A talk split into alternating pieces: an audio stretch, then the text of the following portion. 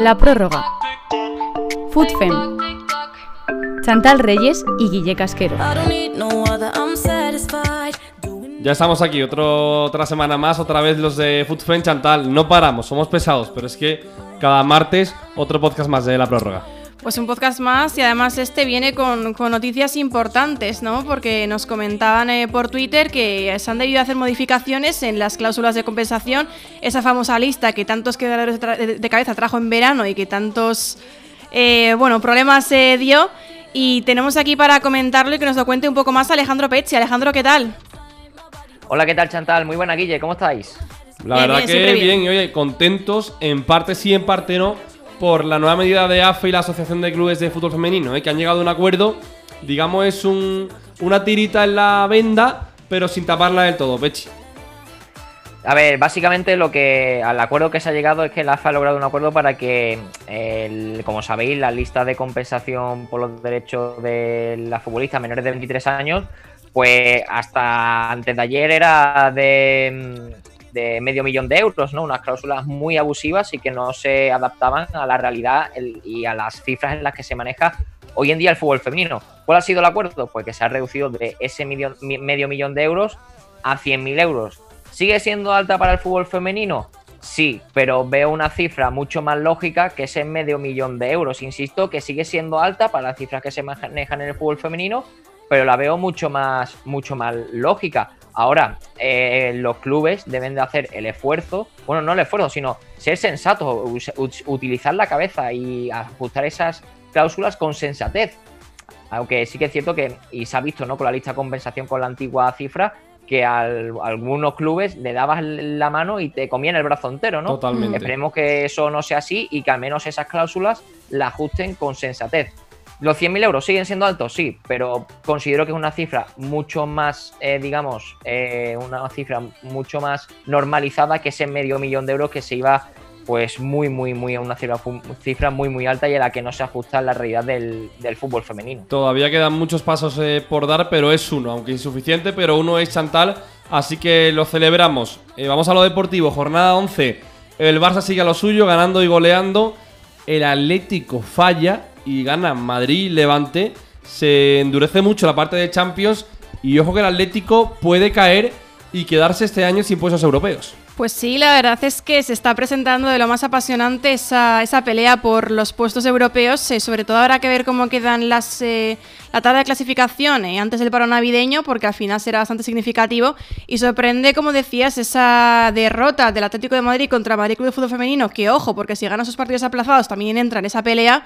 Y bueno, hay que destacar la quinta victoria consecutiva del Real Madrid, que esta vez se impuso y goleó al español por 1-8 pero es que la jornada pasada, el partido aplazado contra Levante, ganó al Levante, que una vez más volvió a fallar en una cita importante.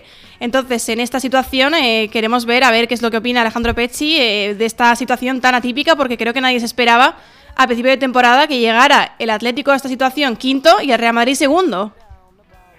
A ver, el Atlético de Madrid ya desde principios de temporada se veía que era un equipo que le iba a costar estar al ritmo ¿no? de, lo, de la cabeza de la tabla, sobre todo de un Barça que que todos sabemos que juega en otra galaxia, ¿no? Eh, están a otro, a otro nivel superior, pero lo que no esperábamos es que le, estuviera yendo tan mal, ¿no? En, la, competición. El otro día contra el Servet ganaron porque el Servet es de un, rival con un nivel muy inferior al Atlético de Madrid y aún así las pusieron en aprieto, ¿no? Al descanso se fueron perdiendo, de hecho. El Atleti, las bajas no creo que sea el único motivo por el que el equipo esté en esa posición.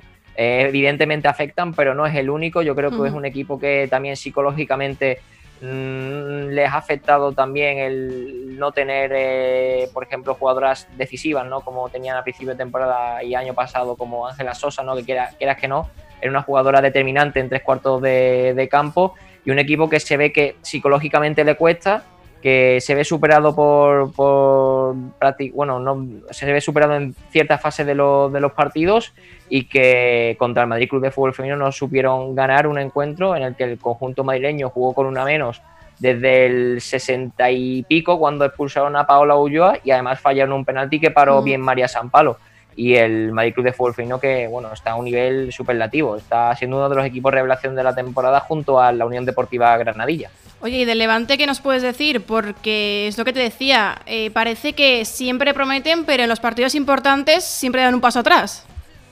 Efectivamente, Chantal, el Levante contra equipos, eh, bueno, Atlético de Madrid, Levante y Barcelona no termina de ser lo suficientemente competitivos como se esperaba, ¿no? Mm. En un inicio, cuando se inició ese superproyecto, llamémoslo del Levante, hace, hace dos temporadas, con esa reestructuración de plantilla y esa y, de nuevo volver a apostar ¿no? por el conjunto Granota, que en el fútbol femenino español siempre no ha acostumbrado a estar peleando por todo. Y el conjunto entrenado por María Pri, que volvió ¿no? a la senda de victoria contra su Betis, ¿no? Este pasado fin de semana en el Felipe del, del Valle, y digo su Betis, ¿no? Porque ha estado siete años en el conjunto verde y blanco y no le marcó 4 o 5 al Betis porque realmente a mí me dio la sensación que, porque no quisieron, pero pues, que fueron muy superiores al conjunto verde y blanco. Un equipo que el Betis que se hunde en la clasificación, que ya que ha terminado la jornada 11 en descenso y que la próxima jornada tiene un duelo vital contra otro equipo que está también está, que también está en la quema, que está en última posición como el EDF Logroño. Eso te iba a decir, Pechi, vamos con la zona baja porque se calienta mucho la zona baja de la tabla, está último, farolillo rojo el EDF Logroño con cuatro puntos, pero entra en descenso el Real Betis, ganó el Huelva, se pone con nueve, entra el Betis en descenso después de perder. Y Pechi, ese fin de semana hay un Betis EDF Logroño que pinta vital para que sigan Gerardo y Pierre Cherubino en, el banquillo. Se la juegan los dos, pero sobre todo preocupa al Betis porque viene de un proyecto de traer a jugadoras como Ángela Sosa y está funcionando muy, muy mal, paradójicamente, el equipo de Pierre. Mm. Es que el Betis, mm, de momento, en este inicio de campaña no está funcionando nada. Ni la portería, ni la defensa, ni el centro del campo, ni la delantera. Es que no funciona nada. El equipo tampoco está jugando absolutamente a nada y, el tiempo se acaba, ¿no? Es uno de los equipos más goleados de primera división, uno de los equipos, pese a la pólvora que tiene arriba, que le cuesta muchísimo hacer goles, que si no aparecen Ángela Sosa o Rosita Márquez, el equipo se hunde, sobre todo digo en, fase, en faceta ofensiva, ¿no? Es verdad que ha hecho buenos partidos esta temporada, por ejemplo el del Valencia en casa, que ganó, o el del Sporting de Huelva allí en la orden, o, la primera parte contra el Atlético Madrid en el Wanda. Yo creo que fue unos primeros 45 minutos muy buenos del Betis, pero es un equipo que no tiene continuidad en el tiempo, que es muy irregular, que también es muy previsible y que se la juega, tanto Pierre como, como Gerardo. Vamos a ver si. igual uno no llega ¿no? al partido, vamos a ver lo que pasa esta semana y se la juegan. Además, el Betis preocupa más, ¿no? Porque de centro del campo, por lo menos de centro del campo hacia adelante, es de lo mejor de la liga, ¿no? Con Sosa, Altuve, Maripaz, Aixa, Rosa Márquez, es que digo nombres y podían estar en grandes equipos, ¿no? De la, de la, de la primera viola, que el Betis también lo es, ¿no? Y tiene que demostrarlo y ahora mismo está en una posición que no le corresponde por, por plantilla ni, ni, por proyecto, ni, ni, ni, al Betis ni al Logroño, ¿eh? Insisto. Y la cosa es que, claro, si quieren, digamos, cesar a uno de los dos entrenadores, en este caso eh, con los presupuestos que están ajustados que tenemos en la primera Iberdrola, a Piel le tendrían que pagar el año que le queda, bueno, lo que le resta de contrato esta temporada y a Gerardo lo que resta de esta temporada y, otro año más, porque Gerardo recordamos que tenía dos años con el EDF Logroño, por lo tanto, vamos a ver cómo gestiona también esta parte económica los clubes, porque como digo, esta temporada por tema COVID y demás, los presupuestos están muy ajustados. Va a ser complicado, va a ser complicado. El Betis cae Chantal y tiene muy mala pinta porque además el Rayo consiguió su primera victoria, su segunda victoria, su segunda victoria en esa primera Iberdrola, ganó y el Rayo está muy vivo. El Betis se le suman enemigos porque el Sporting está vivo, el Rayo está vivo y el Deport también sigue ganando segunda victoria. Yo creo que, es muy reseñable lo del Rayo porque al final, pese a todo lo que está pasando y las circunstancias adversas, están hablando en el campo. Eh, ¿Cómo podemos clasificar ya esto que hace el Rayo, eh, Pechi, que todas todos los años nos sorprende?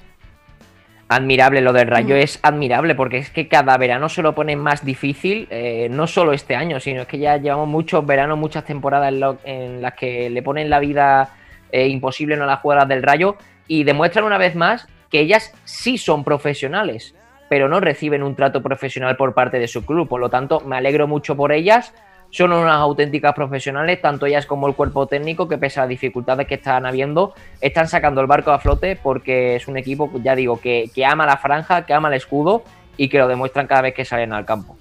Veremos a ver en qué queda todo esto. La verdad es que, como decías, admirable es la palabra para definir lo que está haciendo el Rayo. Y ahora nos vamos eh, a, la media, a la parte media de la tabla, porque nos vamos a Valencia para hablar con una invitada muy especial.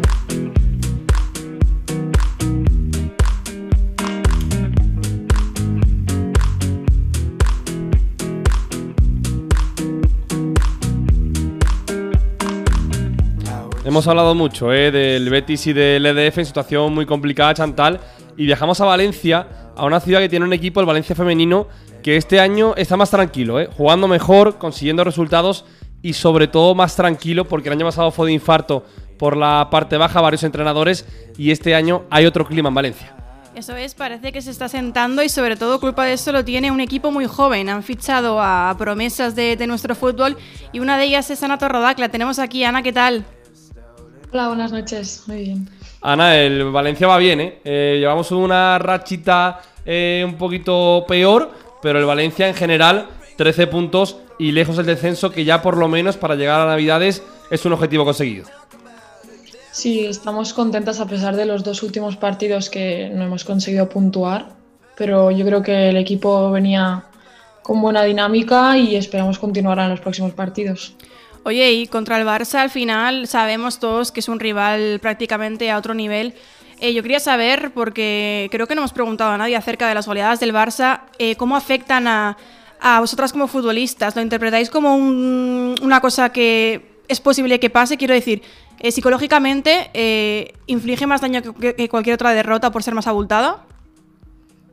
Bueno, al final también sabes a quién te estás enfrentando, a uno de los mejores clubes de Europa, yo creo que de aquí poco va a ser el mejor y obviamente nadie tiene en mente que te metan siete goles y se hace todo lo posible para, para, que así no ocurra, pero al final cometes errores como en todos los partidos, el problema es que el Barça no perdona y al final pasa lo que pasa. Dices, Ana, que pronto va a ser el mejor. ¿Lo crees de verdad? O sea, ¿podemos ver que el Barça en corto plazo, te digo, de aquí a cinco años puede ser el mejor?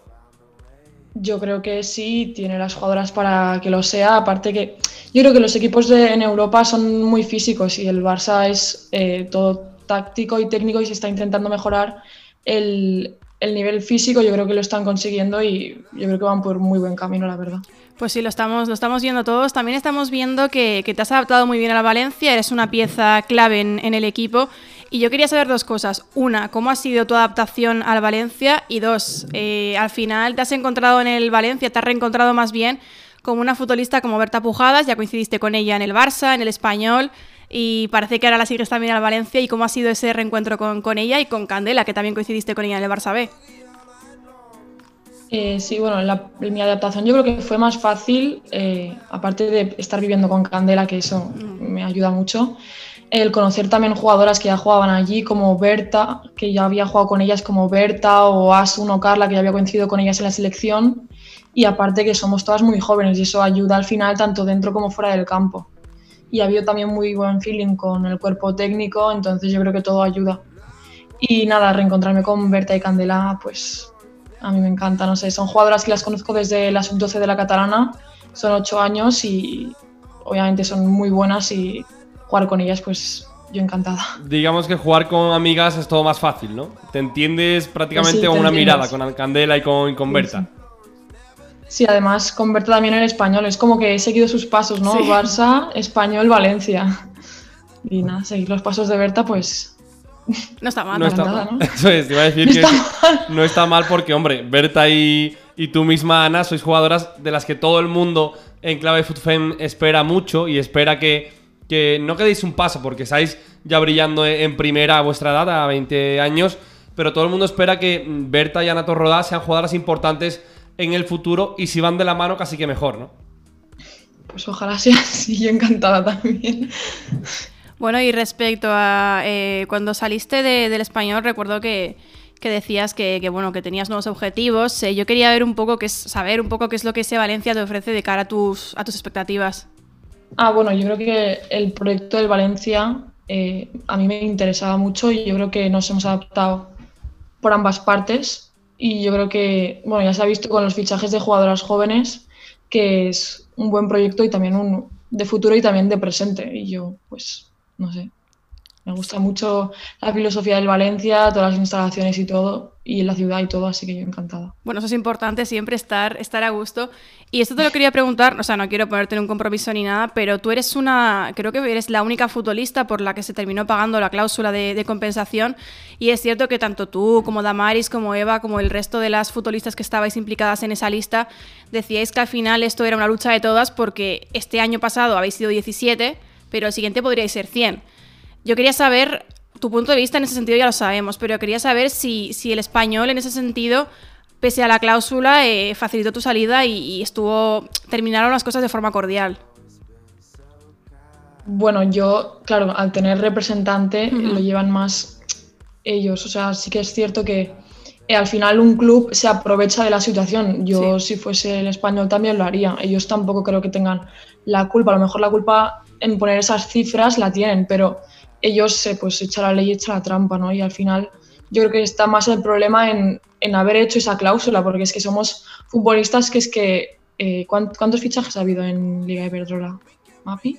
Con dinero poquitos, Mapi y yo creo que nadie más. O sea, y están pretendiendo que paguen eso, ese dinero para jugadoras que no tienen ni, es que ni 20 años el año pasado. Sí, que es que son las cifras que, piden. Un año o dos en primera Iberdrola, o sea, lo van a pagar por nosotras que no, hemos jugado casi en primera y no lo van a pagar por una que lleva eh, no sé cuántos años, me parece ridículo. No sé, y aparte eh, cifras abismales, es que era tremendo. Y aparte la situación que no sabíamos que iba a pasar era como que cada vez la situación se iba alargando más y más. Era como que lo estoy pasando mal, necesito saber ya qué va a ser de mi futuro, no sé. Claro, al final también te queda ahí esa incertidumbre. Y bueno, tú tuviste suerte en este sentido de quedarte en España, otras tuvieron que irse al extranjero, pero es cierto que es un asunto bastante polémico y que sobre todo seguramente se repita si no se ponen medidas eh, en el asunto. No sé, Ana, si, si os unió más, porque tenemos el caso de Ona que se ha tenido que ir a Inglaterra al United, de Damaris a, al Everton. También hay jugadoras de 20, 19, 21 años. No sé si os unió más eso de luchar por lo mismo en un momento dado. Es que era como que éramos pocas, entre comillas, jugadoras afectadas. Entonces tampoco nos sentíamos, o sea, obviamente sabíamos que había mucha gente en contra, pero es que nadie se entrometía, nadie decía nada. Era como que estábamos, a ver, tampoco olvidadas, pero mm. no sé, nadie decía nada, era como, ¿qué está pasando? nadie se está dando cuenta de la situación. Y era como que algunas pocas luchábamos, pero es que eh, también cada una tenía como su lucha en, en su club y tampoco sabíamos 100% qué pasaba con las demás personas. Totalmente. Eh, creo que quiero recordar que por aquel entonces, hace unos meses, sí le leí un tuit de apoyo a Aitana Bonmatí. No sé si... Sí, Aitana. Sí, Aitana y alguna más puso algo, pero es que... O retuitearon, retuitearon mi tuit o cosas así, pero... No sé. Sí, es que fue como. Se, vio poco la polémica. Sí, que no haya una imagen ahí potente dentro del fútbol femenino que apoyara y respaldara eso. Eso sí que lo hemos comentado bastante, que al final alguien tenía que dar un paso al frente precisamente para, para que no pasara esto, porque el convenio está muy bien, pero claro, si pasan estas cosas. Hay fracturas. Y luego sindicato, también había sindicatos enfrentados, no sé, fue bastante heavy. Sí, AFE iba por un lado, futbolistas son al final iba por otro. Pero Ana, el presente, por lo menos a ti, eh, no digamos que te ha salido bien, pero has tenido suerte y puedes triunfar ahora en el Valencia, jugar en primera. No sé personalmente qué te queda por cumplir. Entiendo que es mucho también en clave de selección, pero mirando al futuro a corto plazo, ¿qué te queda como reto? ¿Qué, reto tienes ahí que tú dices, quiero llegar a esa meta? Bueno, pues creo que el de cualquier jugadora es el de llegar en la selección absoluta y no solo ir, sino a sentarte. Hay muchas jugadoras y muy jóvenes, pero por ejemplo ahora están entrando compañeras como Teresa y Nerea, Alexandri, Eva, y no sé, yo creo que es el sueño de cualquiera llegar allí. ¿Te ves con fuerza? Sí, ¿no? Hombre, si no sería un problema, pero a ver, tampoco creo que haya que hacer nada, o sea, seguir jugando como, como lo hacemos todas y al final, si, si se puede, pues la oportunidad llega y si no, pues bueno, que tenemos al otro lado también que, quería preguntarte, Alejandro Pecci, un par de cosas que siempre tenemos aquí presente. Alejandro, ¿qué, quieres preguntarle tú a Ana? Hola Ana, ¿qué tal? Encantado de, saludarte. Mira, precisamente hablando de, las cláusulas de formación y de la lista de compensación, ahora mismito se ha conocido una noticia de que la AFE ha logrado un acuerdo para evitar las cláusulas en, en o sea, hay cláusulas, pero pasan de medio millón de euros a 100.000 euros. No sé qué te parece a ti este, esta cantidad es cierto que no es tan abusiva como la del medio millón de, euros, pero ahí quedan ¿no? los 100.000. No es tan abusiva, pero es que, es que, no sé, me parece surrealista también. Porque al final, eh, con qué parámetros vas a poner esa cláusula. Eh, tienes que tener en cuenta los años que has estado, el dinero que han invertido en ti. Eh, no sé, yo creo que hay que mirar más cosas y al final volverá a pasar lo mismo. A lo mejor te ponen 100.000 euros por un año que has estado en un club. Me sigue pareciendo injusto. Y más pagando ese dinero por jugadores que tienen menos de 23 años. Pero pues bueno, al final se ha avanzado un poco. Se ha avanzado un poco, todavía, queda mucho camino por, recorrer, pero oye, que al menos ya se está sentando un poquito más la cabeza porque al final era un copia y pega del, del, en este caso del, masculino. Y me preguntaba, me preguntaba Chantal ahí por, por, por, WhatsApp, por el grupo que tenemos, me dice, oye, pregúntale a Ana por el torneo de FIFA que jugaste en este confinamiento. Me dice, Oye, eh, pregúntale eso a, Ana mm, que, vamos, así, la gente que no, no seguía fútbol femenino, yo creo que mucha gente ha empezado a seguir fútbol femenino porque le caíste también en ese torneo que empezaron a seguir no solo fútbol femenino, sino también a Ana Torroda. Pues nada, yo me lo pasé muy bien, la verdad. Y todo el mundo decía que si estaba jugando mi hermano por detrás y no, ¿eh? Quiero dejar claro que no, que estaba jugando yo. Hiciste una buena dupla con, Rubén, ¿eh? Sí, me, me invitaron a la final, pero al final no sé qué pasó, que Sí, de hecho, te echamos de menos, pensábamos que ibas a estar ahí, de repente todo el mundo preguntaba, ¿dónde está Ana? Ana no estaba. todo el mundo me está esperando a mí, ¿eh? No, no, pero bueno, ya me dejaron estar en las semis y nada, me lo pasé muy bien y está guay que hagan estas cosas, ya que se hizo en el masculino, pues también está guay que lo hiciesen en el femenino. Y una preguntita más por mi parte, Ana, tú has estado en la cantera del, del Barça y también en, y luego en el español. Yo no sé la rivalidad que existe ahí, si existe mucha rivalidad ¿no? entre esos dos equipos y cómo se lleva ¿no? el pasar de una cantera eh, de la cantera de un equipo al final a otro equipo.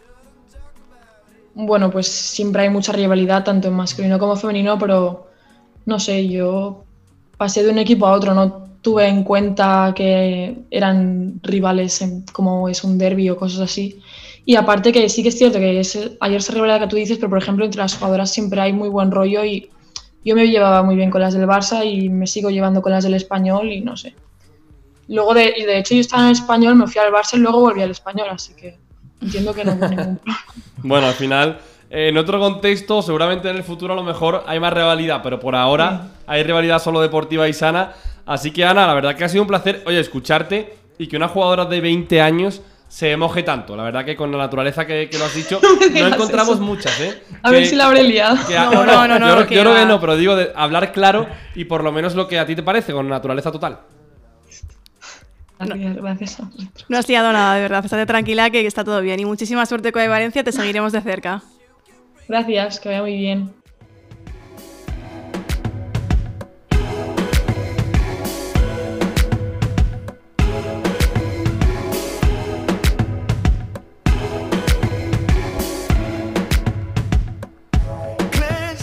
Da gusto, ¿eh? Hablar de los equipos de Primera Iberdrola también con protagonistas como ha sido Ana Torroda del Valencia, que Chantal no tiene filtro y la verdad que habla muy bien, se expresa bien dentro del campo, pero también fuera y es un gusto hablar con jugadores así. Ese fin de semana tenemos derby, derby de la capital, derby madrileño, el primer oficial Real Madrid Atlético en Valdebebas el sábado a las 12. Todos los partidos son el sábado y casi todos a las 12. Pues sí, nos va a tocar hacer en multipantalla en ese partido que creemos va a ser retransmitido por Real Madrid TV. Y bueno, un partido que al final yo creo que este partido eclipsa un poco el resto de la jornada porque más allá de la pelea por la permanencia es el primer derbi oficial, como decías, entre los dos equipos, siempre importante. Y bueno, eh, llegan en dos dinámicas muy diferentes y queríamos preguntarle a Pechi a ver cuál es su, su pronóstico eh, sobre este partido. Pues mm, el mío es claro, por lo menos yo, yo creo que va a ganar el Real Madrid. viene una buena dinámica, viene encadenando cinco victorias consecutivas, creo que no pide desde el día contra el Granadilla, ¿no? Allí en La Palmera. Y además juegan en Valdebebas, en la casa del Real Madrid, y el Atlético no viene en, una buena dinámica. Por lo tanto, para mí, favorito el, el, Real Madrid. Totalmente. Ha enchufada Marta Cardona, ha enchufada también Olga, Aslani. Hay un montón de jugadoras, Iván Andrés en el centro de la defensa, que le están dando mucho al Madrid. Así que, Pechi, ha sido un placer estar contigo, con Anato Rodá y contando también lo de las cláusulas de la AFE y la Asociación de Clubes de Fútbol Femenino. Te esperamos el lunes que viene hablando del Madrid y del Atlético. Programa muy, muy chulo. La verdad que queda muy bien con Ana y con todo lo que hemos hablado. Un fuerte abrazo, compañeros. Vamos a escuchar a los oyentes. Para mí, el equipo favorito para el derby es el Atleti porque aunque Real Madrid tenga muy buena plantilla y esté sumando muchos puntos últimamente, el Atleti siempre es uno de los favoritos todos los años en la liga, siempre queda arriba de la tabla y aunque el Madrid esté sumando muchos puntos y tenga muchas jugadoras con muchísima experiencia, al final lo que yo pienso que influye es que el equipo haya jugado mucho tiempo juntas y el Madrid no tiene eso ya que es un equipo completamente nuevo. Pues escuchábamos ¿eh? a Marta Román que iba por el Atlético de Madrid hablando Chantal y tiene razón de la bueno veteranidad de la plantilla veterana y sobre todo del conocimiento de la plantilla en sí misma son más veteranas y han jugado eso más veces. Pues sí, al final eso va un poco a favor de ellas, ¿no? Por la experiencia, que además sabemos también que el Atlético es un equipo que pese a estar bajo, eh, que siempre sorprende, ya lo vimos en Champions, cuando todo el mundo esperaba una goleada y sin, una goleada y sin embargo eh, el Barça ganó por la mínima, entonces eh, partido que yo creo que va a ser muy disputado aunque es cierto que si, nos centramos en la dinámica, tiraríamos un poco por el Real Madrid. Pero al final el Atlético, triple campeón, tampoco podemos dejarle de lado nunca. A ver, ha habido otro audio, aparte del de Marta Román, vamos a escuchar a Samir Alonso. Hola, buenas. Del derby que se va a disputar el sábado entre el Real Madrid y el Atlético de Madrid, viendo la situación de ambos equipos, veo claro ganador al Real Madrid, ya que lleva una racha de ocho victorias seguidas ante un Atlético que, a no ser que haya un cambio de chip importante en la plantilla, no podrán superar al equipo de David Aznar. Y Samira, Samira Alonso, otro oyente del programa de la prórroga, nos decía el Madrid, se decantaba por el Madrid. A ver, yo sinceramente, Chantal, te lo digo, yo me mojo. Para mí es favorito el Madrid porque viene mucho mejor y sobre todo es que tiene muchísimo gol. ¿eh? Slani, Marta Cardona, Olga también mojando. Hay jugadoras para pensar que puede dar el bombazo. Eh, sí, a ver, está claro que los argumentos están ahí. Es cierto que, como decía, tampoco podemos dejar de lado al Atlético de Madrid porque al final, pese a la situación que están pasando, es un equipo con muchísima calidad, con muchas internacionales presentes en el Mundial de Francia, con Luzmila, que sabemos que siempre aparece. Entonces es cierto que yo también ligeramente soy partidaria de que creo que el Real Madrid puede ganar este primer derby, pero tampoco creo que vaya a ser un partido de 5-0. Bueno, habrá que ver, habrá que ver. El sábado nos despejamos de, de dudas, Santal. Hemos hablado con Ana, hemos tenido un buen programa, así que la semana que viene más que ya llega la Navidad, pero por lo menos quedan un par de semanitas de la prórroga para disfrutar del fútbol.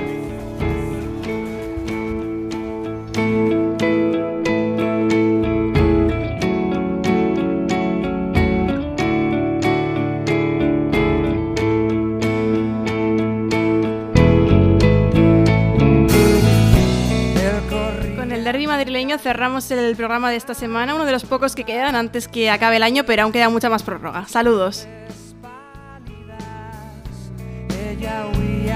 Espejismos de mar.